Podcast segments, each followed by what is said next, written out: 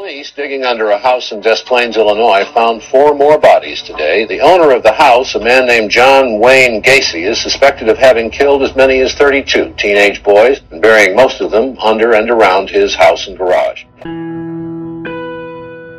Hello，大家好，欢迎回到不老有记，我是 Chloe。 Hello，Hello，大家好，我是 Evan。欢迎大家。那么本期呢，之前因为讲了 呃一集鬼故事，我们这一集来一点轻松的，也没有那么轻松，就是给大家带来一个案件，也是一个非常非常经典的美国的案件。我不知道大家有没有听过一种恐惧症，叫小丑恐惧症。安老师有听过吗？有听过啊？我印象特别深的就是以前有那个麦当劳叔叔，他不是一个小丑吗？对，但是 自从有一些漫画就把那个麦当劳叔叔的形象恐怖化了过后，好像很久都没有看到这个形象了。对对，麦麦麦当当叔叔就是一个对我来说蛮恐怖的。那么那那个摩登家庭里面的 Phil 他也有这个病，有几集就是有、哦有在描述，对，好像是因为本来咱们的 Cam 就是一个资深小丑嘛，Facebook 嘛，然后嗯每次 Cam 扮成小丑的时候、p h i l 就会这个小丑恐惧症大发作。然后有一集 Cam 因为嗯、呃自己生病了，还是没有办法扮小丑，就让 Phil 去代班。然后代班的时候一切都好，直到闯进一个全部都是镜子的房间，最后还要被救护车抬出来。对 对，我我就感觉可能是呃欧美那边小丑恐惧症的人会比较多吧，因为我们国家毕竟没有小丑文化，它算是一种舶来的文化。比如说，你看他关于小丑的电影，就有那个斯蒂芬金他的经典作品翻拍的《小丑还魂》，它里面那个 Pennywise，他也是一个非常经典的小丑形象。那么今天呢，有小丑恐惧症的听众们有福了，我们要讲述一个小丑杀人魔的故事。安老师之前有听说过吗？这个案件？这案件我其实没有听说过。好，那我今天就带着你一起来看一下。好的，好的。故事呢，发生在芝加哥一个寒冷的冬天，一九七八年十二月十一日的下午，在药房打工的十五岁女孩 Kim Bias，她站在门口的收银台，她是一个收银员。但是因为芝加哥的冬天非常的冷，她的衣服没有太穿够，她被冻得瑟瑟的发抖。这个时候呢，她的好朋友同在这家药店打工的十五岁男孩 Robert Peast，他说啊，啊我穿的是羽绒服，你要是觉得冷的话，你就把我的羽绒服拿去穿吧，因为我是在里面理货的，就不会那么冷。Kim 感谢他之后呢，就披上了那件蓝色的羽绒服。这时候呢，店里一切都很正常，来往的客人，偶尔出现的老板，还有一个与老板洽谈翻新事宜的建筑承包商。快要下班的时候，Robert 对 Kim 说：“你把外套还给我吧，我找到了一个新活儿。”因为此时呢，Robert 他打工就是为了要换一个新的相机，所以呢，接到新活，他感到非常兴奋。拿到 Kim 还给他的外套之后，他就兴冲冲的离开了。但是让 Kim 没想到的是，这是他最后一次看到 Robert。一阵忙碌之后，Kim 也忘记了时间，不知不觉呢，夜幕都降临了。Robert 母亲来到了药房，原来今天是 Robert 母亲的生日，他约好了跟儿子一起吃晚饭。天色越来越晚了，Robert 却一直不见踪影。他的母亲内心有了一种很不祥的预感，于是呢，他报了警。警方调查后，很快就发现，这个 John Gacy 呢是当地的一名建筑承包公司的老板，他是最后一个见过 Robert 的人。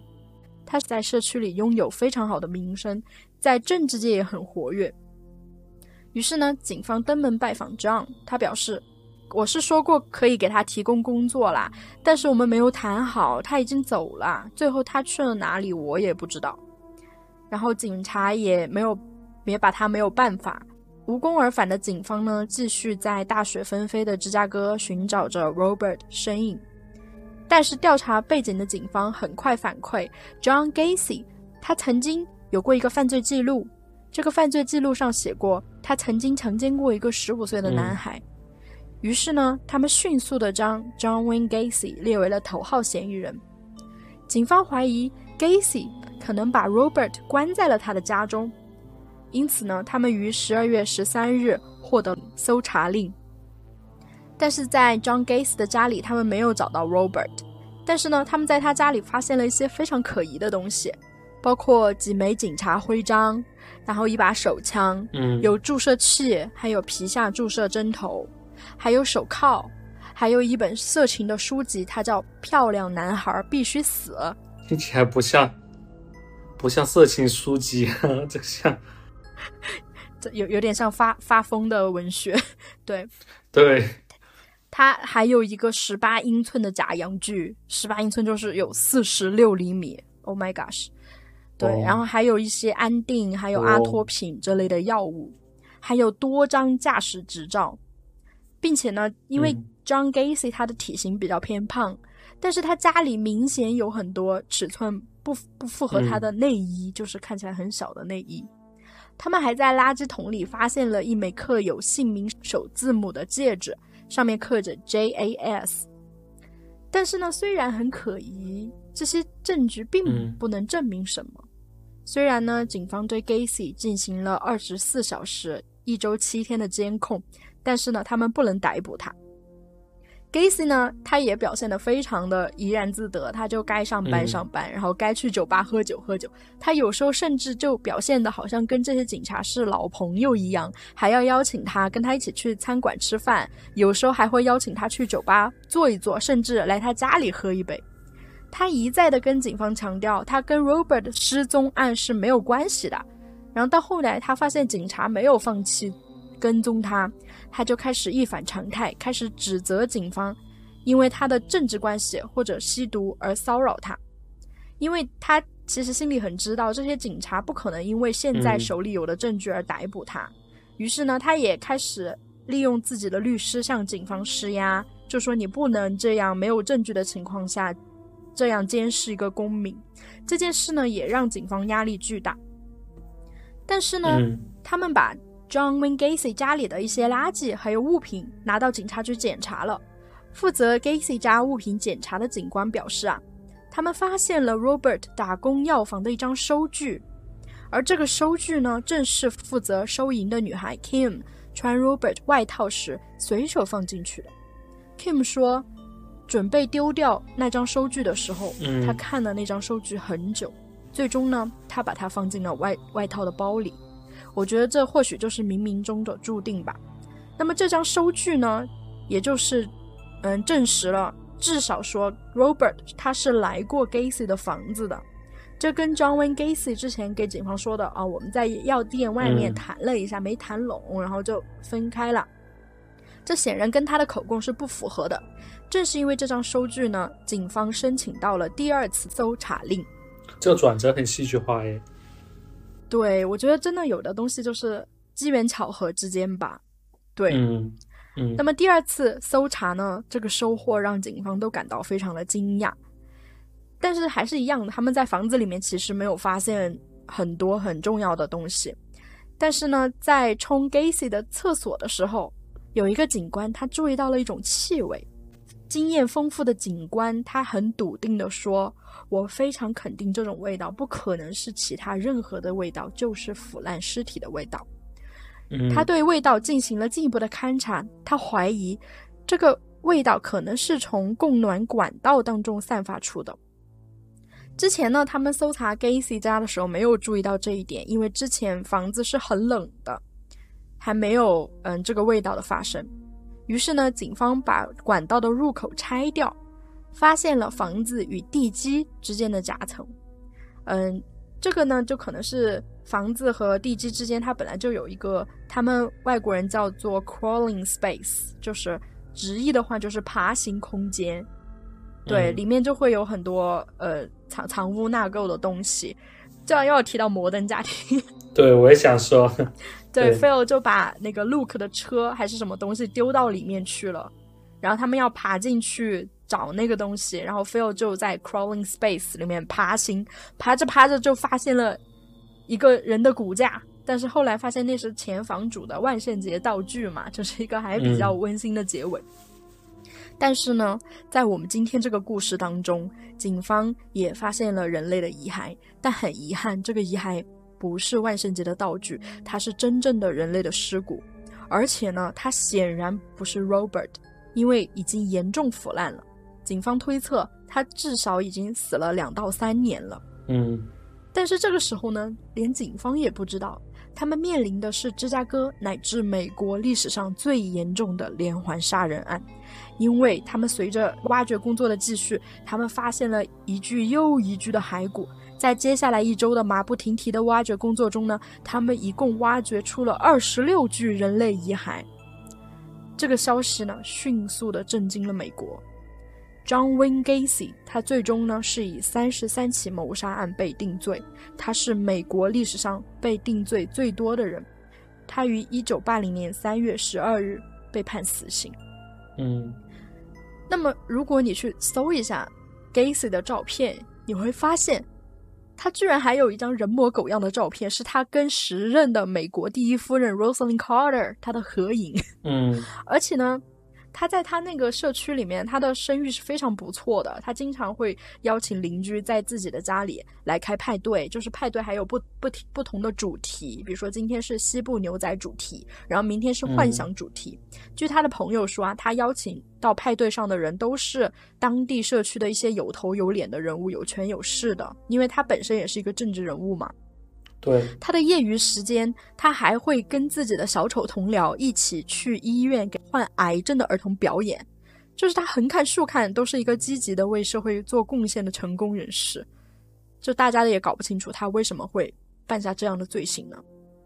那么根据我们的一个惯例，我们先要解构他的一个童年与家庭。嗯，John Wayne Gacy。他是一九四二年三月十七日出生于芝加哥的一个保守的天主教家庭。他的父母一共有三个孩子，他在其中排第二。他的父亲呢是一名汽车机械师，他的一个更重要的身份就是他参与过第一次世界大战，是一个世界大战的老兵。母亲呢则是一名家庭主妇。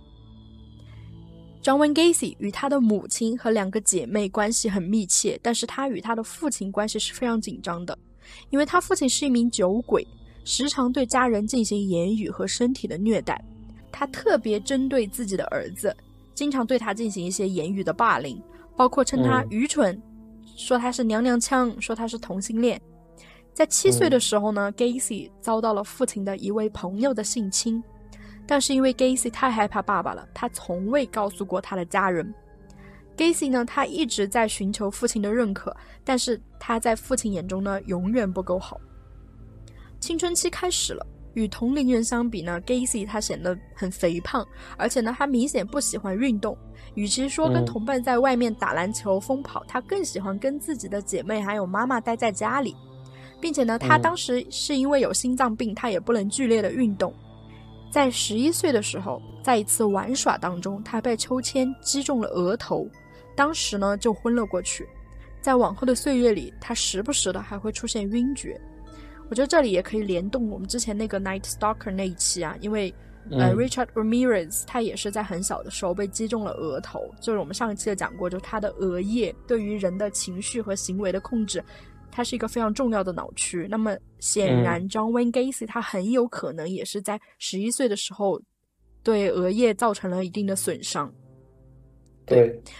那么在十四岁到十八岁之间呢，他在医院里待了将近一年，就是因为不停的在生病，他的成绩也迅速的下滑。但是这个时候呢，非但没有去关心儿子的身体状态，他父亲甚至还怀疑他装病。甚至啊，就在 Gacy 的病床前就指责他，就说你就是因为不想去上课，就在这儿装病。对。就在 Gacy 长到快要成年的时候呢，他与父亲发生了很大的矛盾，他决定离家出走，自寻生路。在此期间呢，他在殡仪馆找到了一份工作，但是呢，这个工作居然激起了他异样的情绪，因为他是看管遗体的。他就有时候会深夜爬进那些还没有被火化的年轻男性的遗体箱里，紧挨着尸体并抚摸尸体。据 Gacy 后来称，他感到了从未有过的温暖和快感。但是出乎他父亲的意料啊，成年后的 Gacy 他表现的还不错，他在政治上表现十分积极，他甚至成为了当地民主党候选人的助理选区队长。他娶了一个妻子，他妻子家呢就是财力比较雄厚，他的老丈人就直接给他了，给他买了三间肯德基的店让他管理。据悉啊。他通过这三家肯德基店，他每年可以收到一万五千美元。嗯，六七十年代的一万五千美元，就大概相当于二零二三年的约十四万美元了。这可以说是非常的衣食无忧了，而且还有餐厅的一些利润嘛。嗯。然后呢，在此期间，他跟他的妻子也养育了两个孩子，就一看呢，就是非常优越、非常幸福的中产阶级了，又儿女双全。对。这个时候呢，他的父他跟他父亲的关系也稍微得到了缓解，连他父亲都说：“儿子，我看错你了。”这说明他现在获得的成就，终于终于在一定程度上得到了他父亲的肯定。嗯，然而呢，这样优越的生活也并不能掩盖 Gacy 的本质，他还在不断的引诱周围的男性与他发生性接触。一九六七年八月，他性侵了十五岁的 Donald Voorhees Jr. 他是当地政治家同僚 Donald Voorhees 的儿子。很快呀，他们报了警，Gacy 就进了监狱。但是其实他在性侵这个 Donald Jr. 的之前呢，他已经用过同样的方法性侵了很多人了。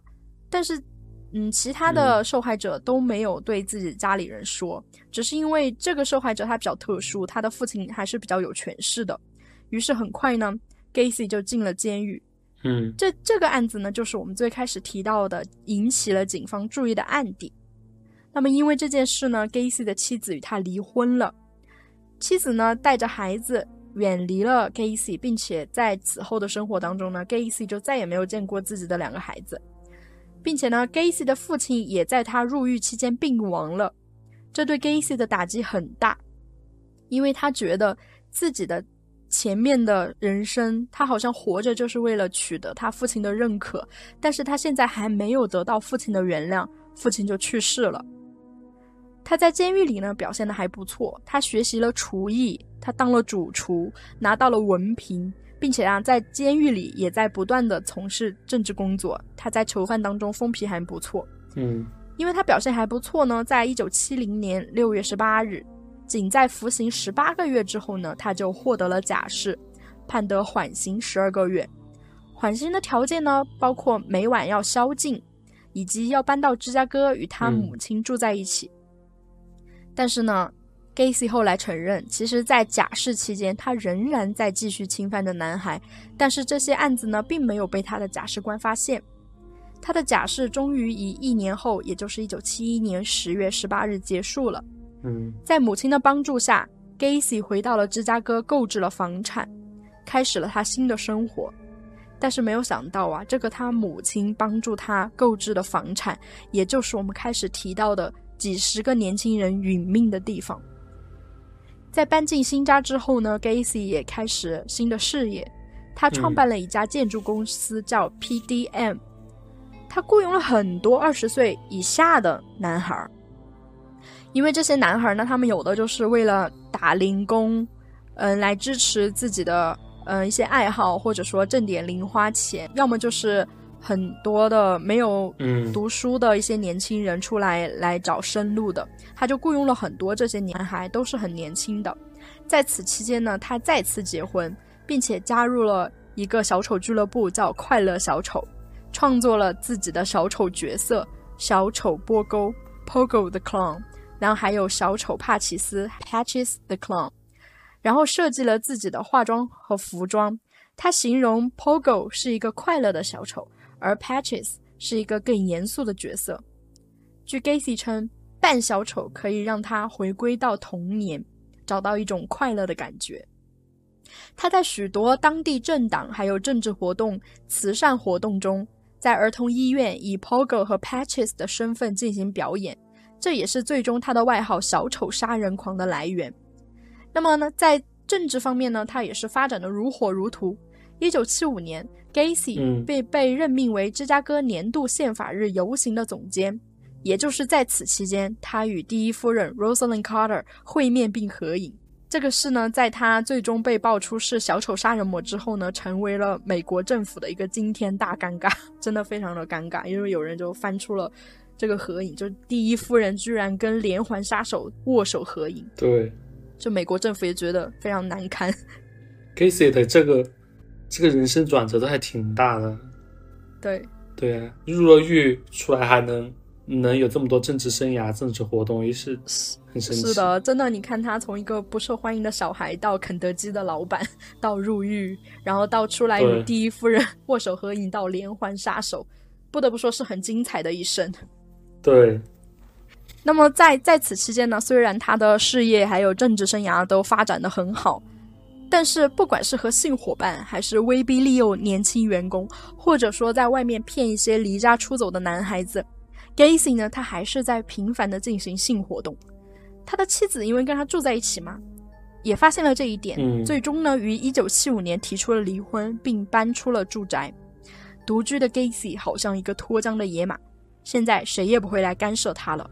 据我们所知呢，Gacy 犯的第一起命案被称为“灰狗巴士男孩 ”（Greyhound Boss Boy），嗯因为十六岁的 Timothy Jack McCoy 正是 Gacy 在灰狗巴士站引诱的。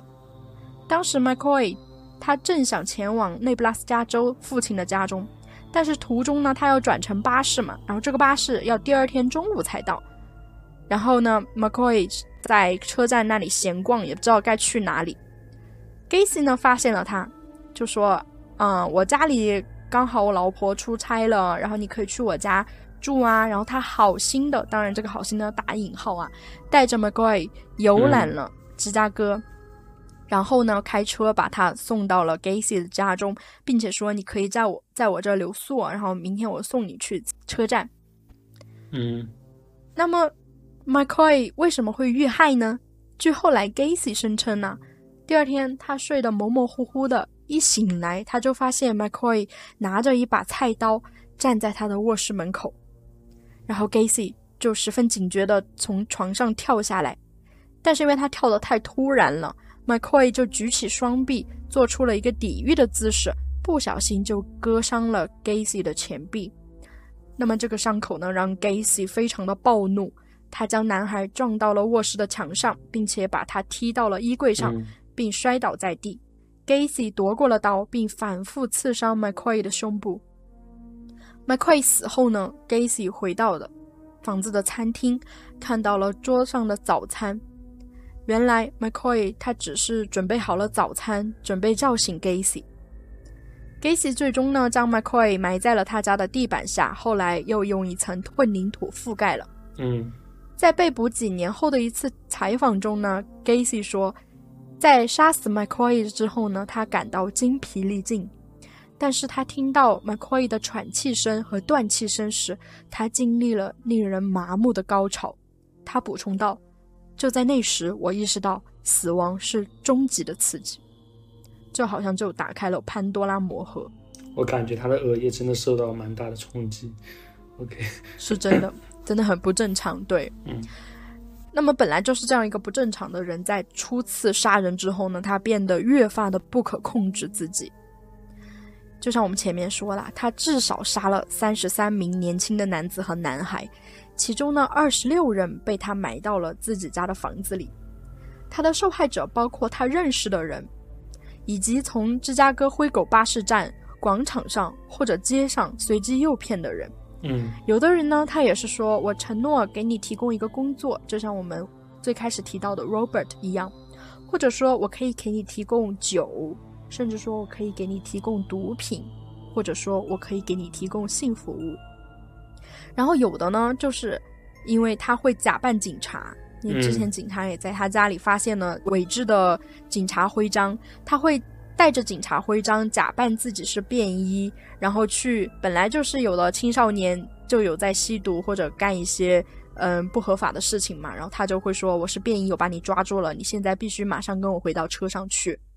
然后这些孩子就信了呀，然后就会被他掳到家里去。有的呢，甚至就是直接在晚上，他看中了一个受害者，他就用手枪直接把他挟持到车上去。所以呢，他的作案方式是非常多的。那么在他家里呢，他的作案方法通常是用酒精和毒品来吸引这些年轻人，在总体上博取他们的信任。然后呢，这个时候他会拿出一副手铐来表演魔术，因为手铐呢也是他小丑表演的一部分嘛。嗯他通常是先把自己的双手反铐在背后，然后呢，偷偷的用一把隐藏的钥匙松开自己，然后他就说：“哎，你看我这个手铐就是特制的啊，我可以用这个手套逃脱，然后你们也来试试吧。”然后受害者一般他们就会有点半强迫的，因为他们有时候是会被 Gacy 灌了酒或者灌了毒品，他们就半推半就的也戴上了这个手铐，但是当然他们戴上之后就解不开了。在受害者被束缚之后呢，Gacy 会继续实施他的强奸和酷刑，他还在许多受害者的虐待过程当中嘲笑他们。据称呢，他也在浴缸当中溺死了几名受害者。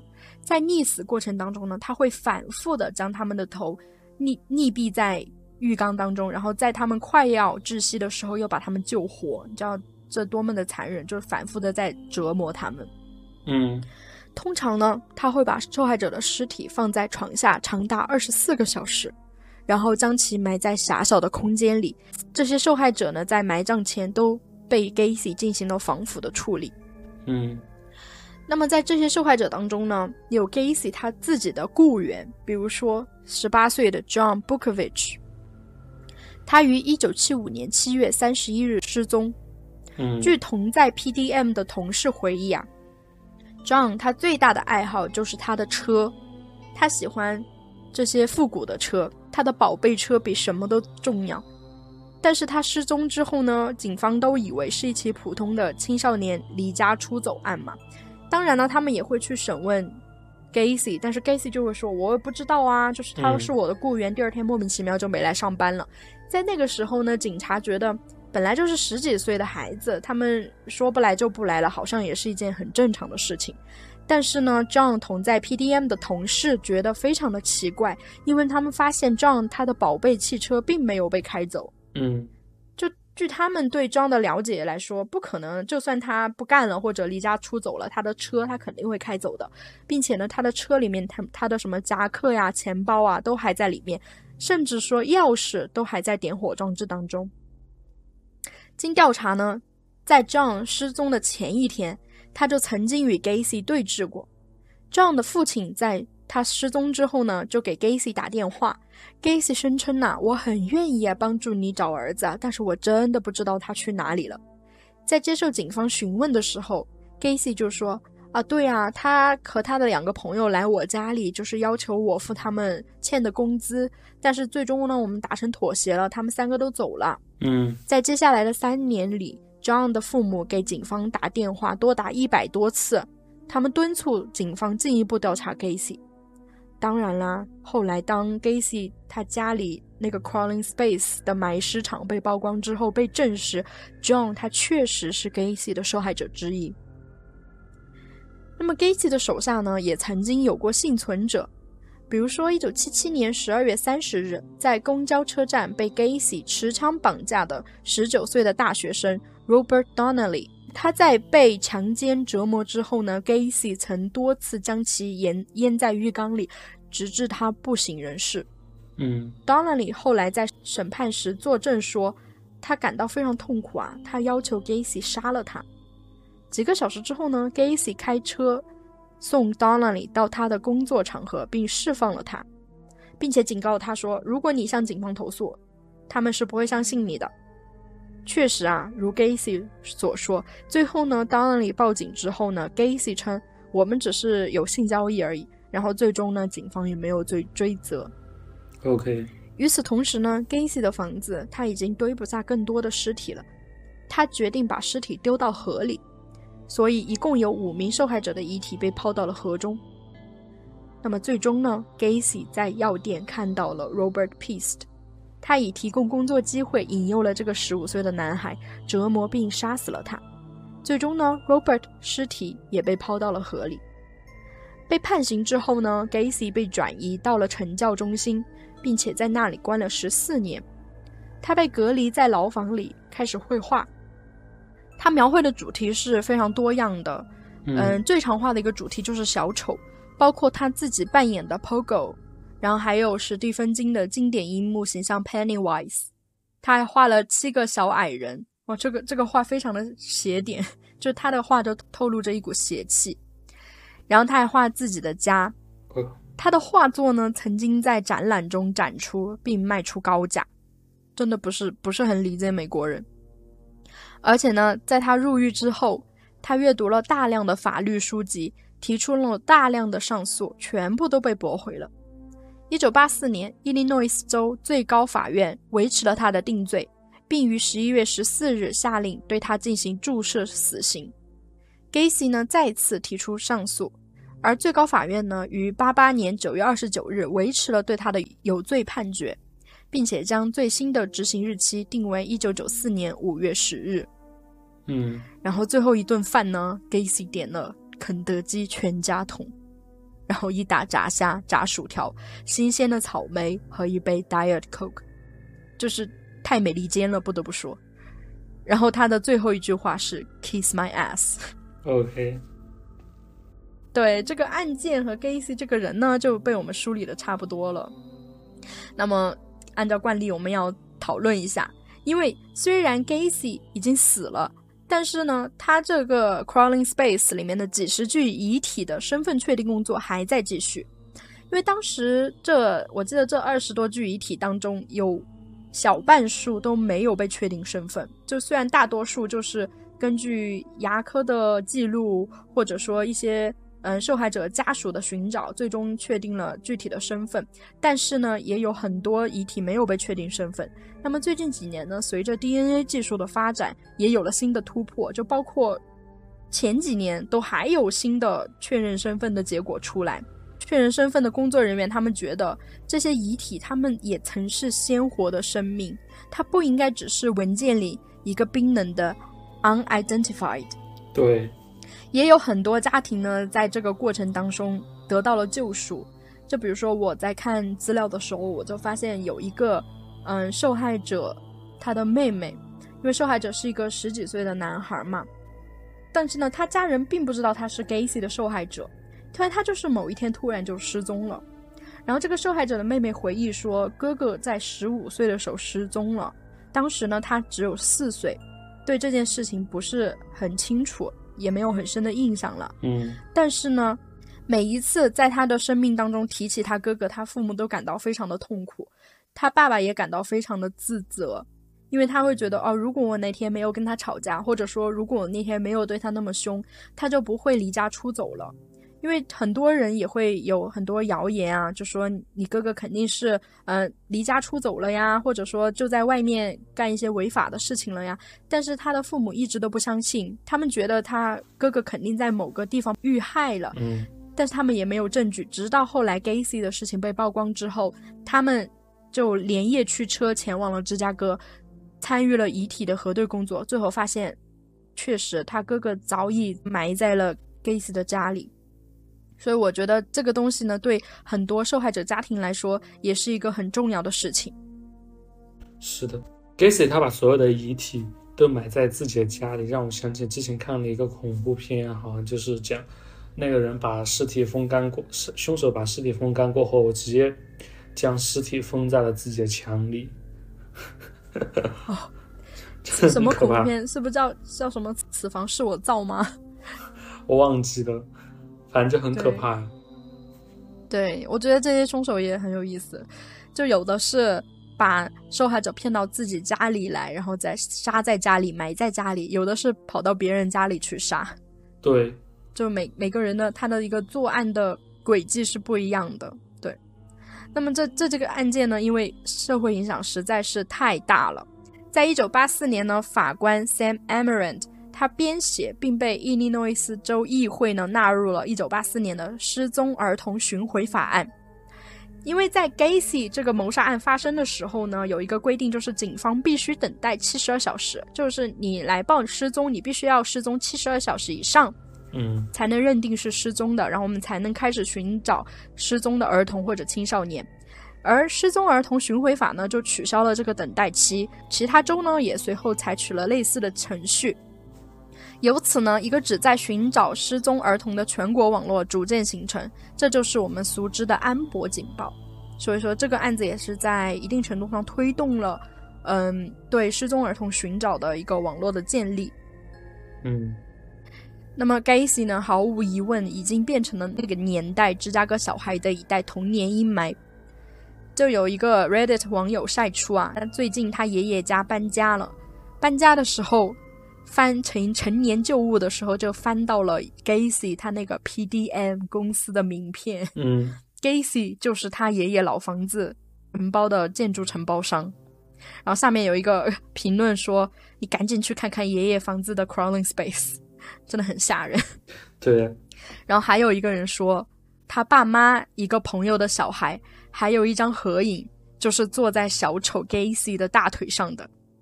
然后更有人就是在下面炸裂的回复，就说：“我朋友就被他杀了。”所以你可以看出来，就是他这样一个存在。在当地来说，也是当当年小孩的一代童年阴影吧。对，对，真的很炸裂。但是呢，其实 Gacy 的故事还没有结束。我甚至说，在他入狱之后，还有他的受害者在产生。其实我们下一期我就想讲一个还是跟他有关的另外一个故事，就是给大家。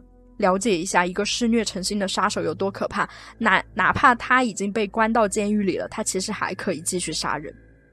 对，OK，就越来越戏剧化了这个故事。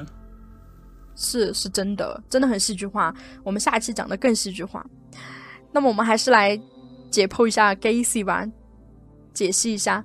首先就是，嗯，他这个额叶受伤这个事真的引起了我的注意，因为我之前是有在很多阅读。罪案的过程当中，你会发现有的是天生的精神病患者，可能就是生下来他的脑区就很不正常；但是有的也是本来是很正常的人，在成长过程当中，嗯，伤到了额叶，所以后面有一些不是很正常的行为。对，那么，那么关于不幸的童年呢？我觉得这个是连环杀手的标配了吧？几乎所有的连环杀手他都有一个不幸的童年。那么，二零二零年有一篇论文发表在《Psychiatry, Psychology and Law》这个期刊上面，有一个名为《连环杀手生活的行为序列分析：从童年虐待到谋杀方法》这一个论文里面就提到，自从二十世纪七十年代以来啊，也就是我们之前提到的连环杀手的黄金时期，嗯，FBI 科学部门呢，它的侧写师就一直在分析犯罪现场，他试图生成暴力犯罪的一个侧写。为此呢，收集了大量的连环杀手的资料，而本论文呢，就是一个回顾性的研究。经过大量的研究呢，这个论文将连环杀手分为三个类型。第一个类型就是有远见、有任务的，而且他在杀戮过程当中，他觉得很快乐，并且他有很强的权力控制导向的杀手。第二种呢，就是出于刺激动机的杀手，比如说他有谋财、谋利。第三个呢，就是旅行杀手。本地的连环杀手或者特特定地点的连环杀手，那么研究发现呢，儿童在幼年受到的虐待，这虐这个虐待呢，就包括身体虐待、性虐待和心理虐待，会影响这个连环杀手以后的犯罪轨迹，并且呢，他的早期虐待与为性满足而杀人的个体之间呢，存在很强的关联性。数据表示啊，平均而言，百分之五十的连环杀手都经历过心理虐待，百分之三十六经历过身体虐待，百分之二十六经历过性虐待。因此呢，童年时期的虐待与连环杀手后来的行为是有关的。为了进一步明确两者的关系呢，这个研究用了一项技术叫行为序列分析。它表明呢，不同类型的虐待，它是会影响后来的类型和谋杀行为。比如说。早期的身体虐待，它会导致后来的一些攻击和暴力的行为，但是具体的暴力杀人的方法呢，则是那些早年经受过性虐待或心理虐待的人。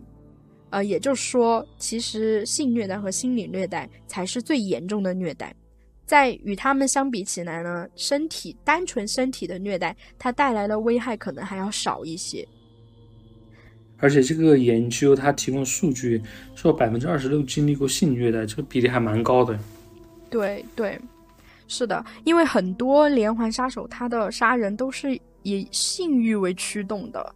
因为我之前看到过一个说法，就是其实连环杀手他的大脑里面的想法就是跟普通人是不一样的。普通人的话，就是暴力行为是暴力行为，性冲动是性冲动，但是对于大部分的连环杀手来说，他是分不清这两种。这两种情绪的，这对他来说，暴力就会让他产生性冲动，性冲动就会让他想要暴力。他是这两者的界限呢，在他脑海中是模糊的。这肯定就是跟他童年经历的性虐待是有关系的，就是没有建立起，呃，性快感和普通的暴力行为之间的一个边界吧。嗯，对。那么这个。这个研究呢，就说理解连环杀手的生活史，然后行为的一个新框架嘛，然后这个框架也可以继续的发展。我觉得这个这些犯罪学的研究呢，一个嗯比较有意义的点就是，它通过一些回顾性的研究来通过来研究这些连环杀手。比如说，有的人就说就会说，你们为什么要研究连环杀手啊？就是为只是为了猎奇吗？其实我觉得不是，哎，就是他们犯下这样的。罪行，或者说收集这么多资料，它更多的是为了让我们在以后的社会当中尽量的去，嗯，对于我们这种正常人来说，就是要避开这种人；然后对于整个社会来说，就是让我们的社会尽量少产生一些这种人。对，要注重儿童的心理健康。对，其实注重儿童的心理健康的潜台词就是要注重每一个人的心理健康，因为每一个人都曾是儿童。对。是的，对，是的，让我想起来之前有一个就是讲儿童心理健康的一个心理咨询师，他就说到，他说每一个来咨询的儿童心理有问题的，往往是他们的父母。对，是真的。对，因为父母无休止的逼迫，然后才会造成孩子有心理问题。所以我们这就要讲到这个 Gacy 和他父亲的关系。对，对他父亲呢。嗯，也是很符合我们之前那个连环杀手的黄金年代，就是《Rolling Stone》那篇文章里面说的。他那里面解析的就是为什么七八十年代美国的连环杀手那么多，就是因为越战失败重返家园嘛。然后呢，Gacy 的父亲也是一个老兵。是一战老兵，嗯，对，就是你，我们可以去推测，在经历过战场之后回到家庭，他很难用以一个很慈爱的、很包容的、很伟大的父亲的这种形象去关爱 Gacy。是的，他肯定就是会有对，甚至他自己心里都会有很多 PTSD。我觉得他儿子后来变成一个连环杀手，他父亲是脱不了干系的。是的，对他，包括从小就会对他进行言语上的辱骂，也就是嗯上面提到的。心理虐待吧，我觉得这个比比身体虐待更可怕，就是一些心理的霸凌。然后呢，在他朋友性侵了 Gacy 之后呢，Gacy 也没有敢跟他说，就说明其实，在 Gacy Gacy 的心目当中，就是父母没有给他提供一个很安全的港湾。然后呢，也 Gacy 呢，他也是经历过性虐待的，这也与他长大之后的犯案轨迹也是相符的。是的，所以说要关爱，对关爱儿童的心理健康，因为。小男孩就是未来的父亲，小女孩就是未来的母亲，要关爱他们，他们以后才能组建健康的家庭。是的，我现在已经对连环杀手有一点点就是感觉到有规律可循了。对对，我也觉得，就是其实我们分析了这么多连环杀手，你会看到，嗯，比较主流、比较典型的连环杀手，它其实都有很多共同点的。嗯。那么，我觉得他们一个不管是什么什么国籍，然后什么作案什么作案对象，嗯，在什么年代的，他们都有一个很重要的共通点，就是他们原生家庭有问题。对，社会压力也很大。对对，所以，嗯，不仅是要关心我们自己的心理健康，也要注意身边心理不健康的人，要及时避开他们。对，学会自保是吧？对对，那本期就是这样啦，希望大家可以喜欢。我是 Chloe，我是艾文，希望大家能点个赞，收藏一下，谢谢，拜拜。谢谢，拜拜。Look underneath the house there, find the few living things riding fast in their sleep. Oh, the dead. Twenty-seven people even more. They were boys with their cars, summer jobs. Oh my god.